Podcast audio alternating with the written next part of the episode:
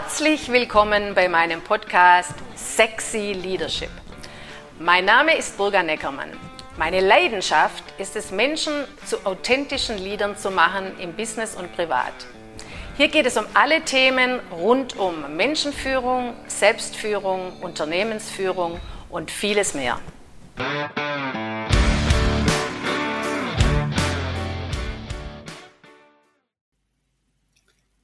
Ich begrüße euch ganz herzlich zur heutigen Folge. Und zwar die Folge Menschenführung als Zauberformel. Heute leider ohne die Lisa. Lisa, ich grüße dich ganz, ganz herzlich und es ist sehr schade, dass du nicht mehr dabei sein kannst. Ja, dann bin ich jetzt heute mal hier alleine und wie gesagt, es geht um das Thema Menschenführung. Ich möchte jetzt zunächst mal einfach mal darauf eingehen, was eigentlich ein Job bedeutet. Also ein Job, den man so hat in einem Unternehmen. Menschen verbringen ja sehr viel Zeit am Arbeitsplatz. Und die Arbeit soll ihnen Freude und Erfüllung geben. Die meisten wollen auch in ihren Jobs wirklich gut sein. Sie geben das Beste. Die wenigsten sagen am Anfang, ich habe keinen Bock. Ja? Viele möchten auch noch dazulernen und sich weiterentwickeln. Sie wollen Perspektive haben. Außerdem dient die Arbeit natürlich dazu, äh, dass wir quasi unser Leben finanzieren und äh, unseren, unseren Lebensstil, unseren Lifestyle sozusagen. Ja, und was ich jetzt einfach immer wieder sehe, ist, dass die meisten treten mit sehr viel Elan und Motivation und teilweise auch etwas Aufregung eine neue Stelle an. Es geht ja nicht nur um die Arbeit, ob man das schafft, sondern man lernt auch neue Menschen kennen und muss mit neuen Kollegen zusammenarbeiten. Ja, und dann passiert leider Folgendes, und zwar immer häufiger und immer schneller äh, dass sich Enttäuschung einstellt, weil man vielleicht falsche Vorstellungen hatte von dem Job, weil man nicht eingearbeitet wurde oder nicht richtig integriert wurde ins Unternehmen, weil man eigentlich keine Anerkennung bekommt. Und genau das führt dann zu einer hohen Frustration, die sich dann aber irgendwann immer weiter dreht. Und zwar zu irgendwann zu einer großen Überforderung. Und das wird dann aber nicht zugegeben. Also die Leute kämpfen, die tun ihr Bestes. Oder sie verdrängen oder sie verstecken. Sie versuchen es irgendwie hinzukriegen. Äh, haben aber niemand so richtig im Unternehmen, mit dem sie reden wollen. Und dann fangen sie an, eben die Arbeit mit nach Hause zu nehmen oder sie können nachts nicht mehr schlafen. So, und eigentlich der Hauptauslöser für hohe Frustration ist, wenn sich dann der Umgangston verschärft, weil sie vielleicht die erwartete Leistung nicht bringen. Also Umgangston ist einer der häufigst genannten Gründe für Frustration. Also ich sage es mal ganz klar, die Lautstärke die Art und Weise, zum Beispiel Zynismus oder von oben herab oder ständig nur Kritik zu hören. Also die Leute haben das Gefühl, sie werden nur noch als ein großes Problem gesehen. Dann auch äh, für Fehler bestraft zu werden. Was macht man denn dann? Dann versucht man die Fehler zu verstecken. Fehler sind eigentlich ein super Indikator, wenn etwas nicht funktioniert, das zu, herauszufinden. Ja, und dann kommt eben dazu, dass die Menschen langsam drüber nachdenken, das Unternehmen zu verlassen. Viele wollen auch nicht gleich aufgeben und manche werden dann auch krank und gehen eigentlich jeden Tag sozusagen mit einem ganz unguten Gefühl in die Arbeit und das jeden Tag. Ja. Also für mich in meiner wirklich langjährigen Tätigkeit mit Führungskräften, zuerst in meinem eigenen Unternehmen, einer Personalberatung und Vermittlung für Führungskräfte. Und danach als Führungskräftecoach war es wirklich auch ein Schock zu sehen, wie viel Schmerz und wie viel Angst in diesen Unternehmen herrscht. Also am Schluss wehren sich die Menschen gar nicht mehr. Die geben irgendwie auf. Ja. Und das finde ich irgendwo dramatisch. Äh, und das spiegelt eigentlich auch die in den letzten Jahren extreme Zunahme an Burnouts, psychischen Erkrankungen aller Art, wie zum Beispiel Depressionen wieder. Und ich finde, da muss man einfach mal wirklich genauer hinschauen. Viele Mitarbeiter bewerben sich bei einem Unternehmen, bei dem Ruf oder bei der Außendarstellung und verlassen es wieder wegen der Führungskraft. Ich hatte unzählig viele Bewerber und ich habe äh, damals wirklich ausführliche Interviews geführt und ich weiß, warum Menschen ihren Job wieder verlassen haben. Und hohe Fluktuation ist immer ein Zeichen, dass etwas mit der Mitarbeiterführung nicht stimmt. Und mich persönlich wundert es sehr, dass auch so lange gebraucht wurde, um hier den Zusammenhang zu erkennen. Also wie stark eigentlich die menschlichen Faktoren Einfluss haben auf die Leistungsbereitschaft, die Motivation und letztendlich auch das Ergebnis. Und wenn man sich die Statistiken anschaut, dann sind die Zahlen echt verheerend. Also ich habe hier in einer Studie gelesen, in der Gallup-Studie, also dass quasi äh, Grund für Kündigungen wegen Vorgesetzten sind 50 Prozent. Ja? Also Fälle, in denen der Vorgesetzte Grund für eine Kündigung war. Und Fälle, in denen der Vorgesetzte ein Grund für Unzufriedenheit ist, sind 70 Prozent. Das ist verdammt hohe Zahl. So, und jetzt kommen die Kosten. Kosten von Kündigungen wegen Vorgesetzten in Deutschland betragen 105 Milliarden Euro. Da muss man doch mal wirklich genauer hinschauen. Es sind ja nicht nur die Recruiting-Kosten. Es ist alles, die Integration, der Service, das Zusammenspiel, das Einarbeiten, die Kunden.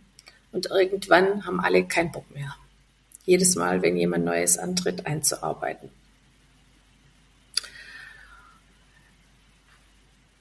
Ja, woran liegt es? Und es ist allerhöchste Zeit, da wirklich was zu verändern. Und ich habe in meinen letzten Podcasts auch viel über Werte gesprochen. Die haben wir jetzt noch nicht mal hier mit einbezogen. Und oft ist es dann auch so, ähm, dass in so einer Firmenkultur jeder die Verurteilungsbrille anhat. Jeder beschuldigt den anderen. Ja? Die Chefs sagen mir, meine Mitarbeiter tun nicht, was ich ihnen sage, oder sie verstehen mich nicht, oder sie sind zu blöd. So wirklich wahr, die Aussagen höre ich sehr oft. Und die Mitarbeiter sagen mir, äh, mein Chef redet nur mit mir, wenn ich einen Fehler mache. Ich weiß überhaupt nicht, wo ich im Unternehmen stehe und irgendwelche Gespräche, wo es mal nicht um einen akuten Anlass geht, gibt's auch nicht. Ja, und so kommen wir dann letztendlich ja auch nicht weiter. Tatsache ist, dass viele das nie richtig gelernt haben, wie Mitarbeiterführung funktioniert. Also auf das Führen von unterschiedlichsten Menschen. Sowas lernt man in keiner Schule. Und das kann man natürlich auch niemand vorwerfen.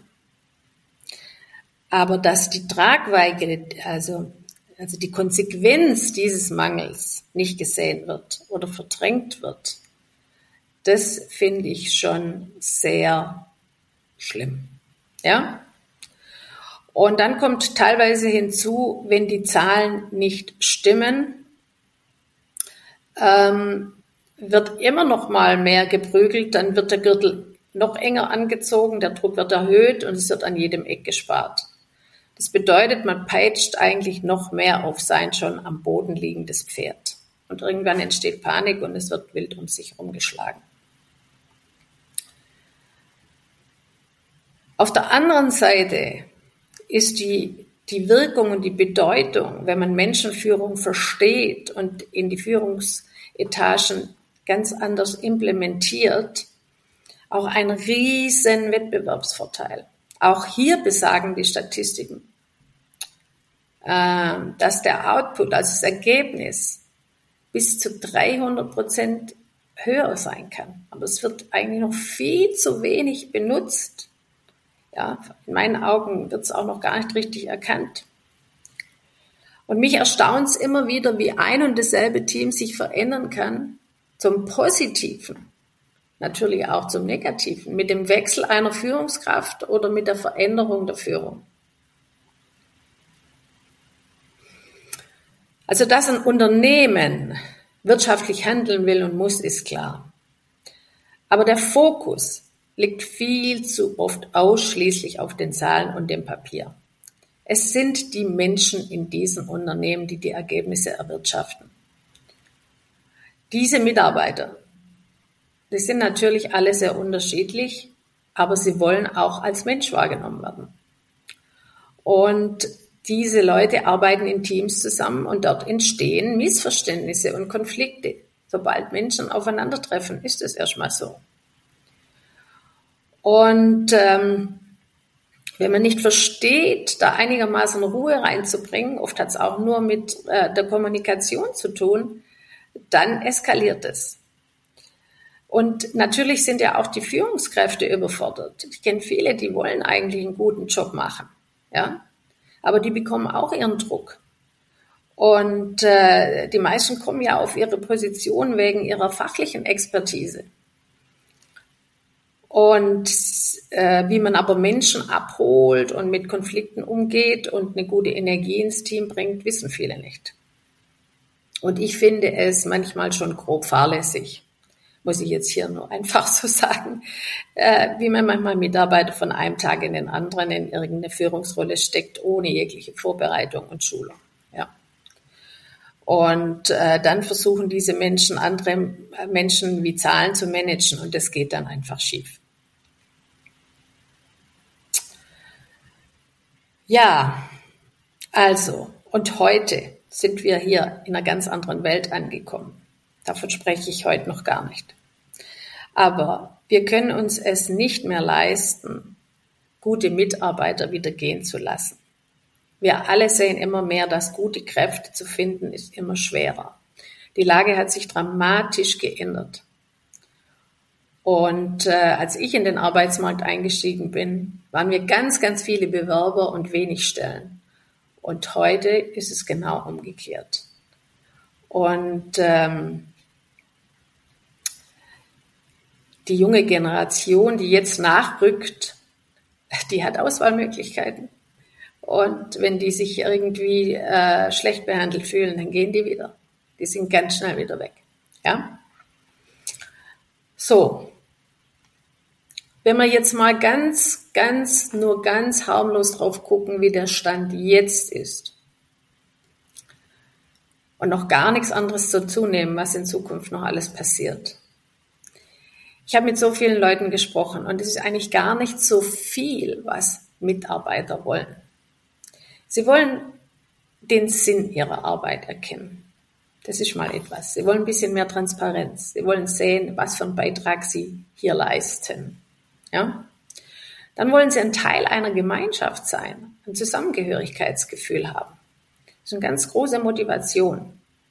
Und vor allem wollen sie auch Feedback über ihre Person und über den Stand, wie sie im Unternehmen gesehen werden. Anerkennung wäre auch mal was ganz Schönes. Und äh, dann natürlich hat zunehmend Priorität ein bisschen mehr Selbstbestimmung, aber auch Weiterentwicklung und natürlich Flexibilität.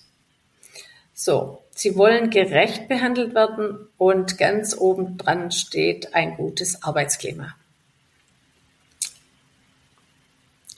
So viel ist es gar nicht, denke ich mal. Ja. Also das Bewusstsein dringt ja immer mehr durch, zwar immer noch sehr langsam, und aber immer mehr. Und manche Unternehmen äh, geben sich da wirklich ernsthaft Mühe. Und das ist auch gut so. Aber es wird dann oft geredet, man muss was verändern und äh, wie eine Führungskraft eigentlich sein muss oder wie das Ergebnis sein muss. Aber viele wissen noch gar nicht so richtig, wie erreicht man denn Ruhe im Team? Gemeinschaftsgefühl. Wie macht man das denn? Ja? So, das kann man lernen. Aber Punkt Nummer eins, man muss es wollen und man muss begreifen, dass es kein Luxus mehr ist. Man steht im Wettbewerb mit anderen Firmen. Und junge Menschen werden dahin gehen, wo ein gutes Klima vorherrscht. Wie ich schon gesagt habe, ein harmonisches Arbeitsumfeld und ein gutes Betriebsklima steht mittlerweile auf Punkt eins der Wunschliste. So, Punkt Nummer zwei. Es gibt ganz andere Herangehensweisen, die man anwenden kann.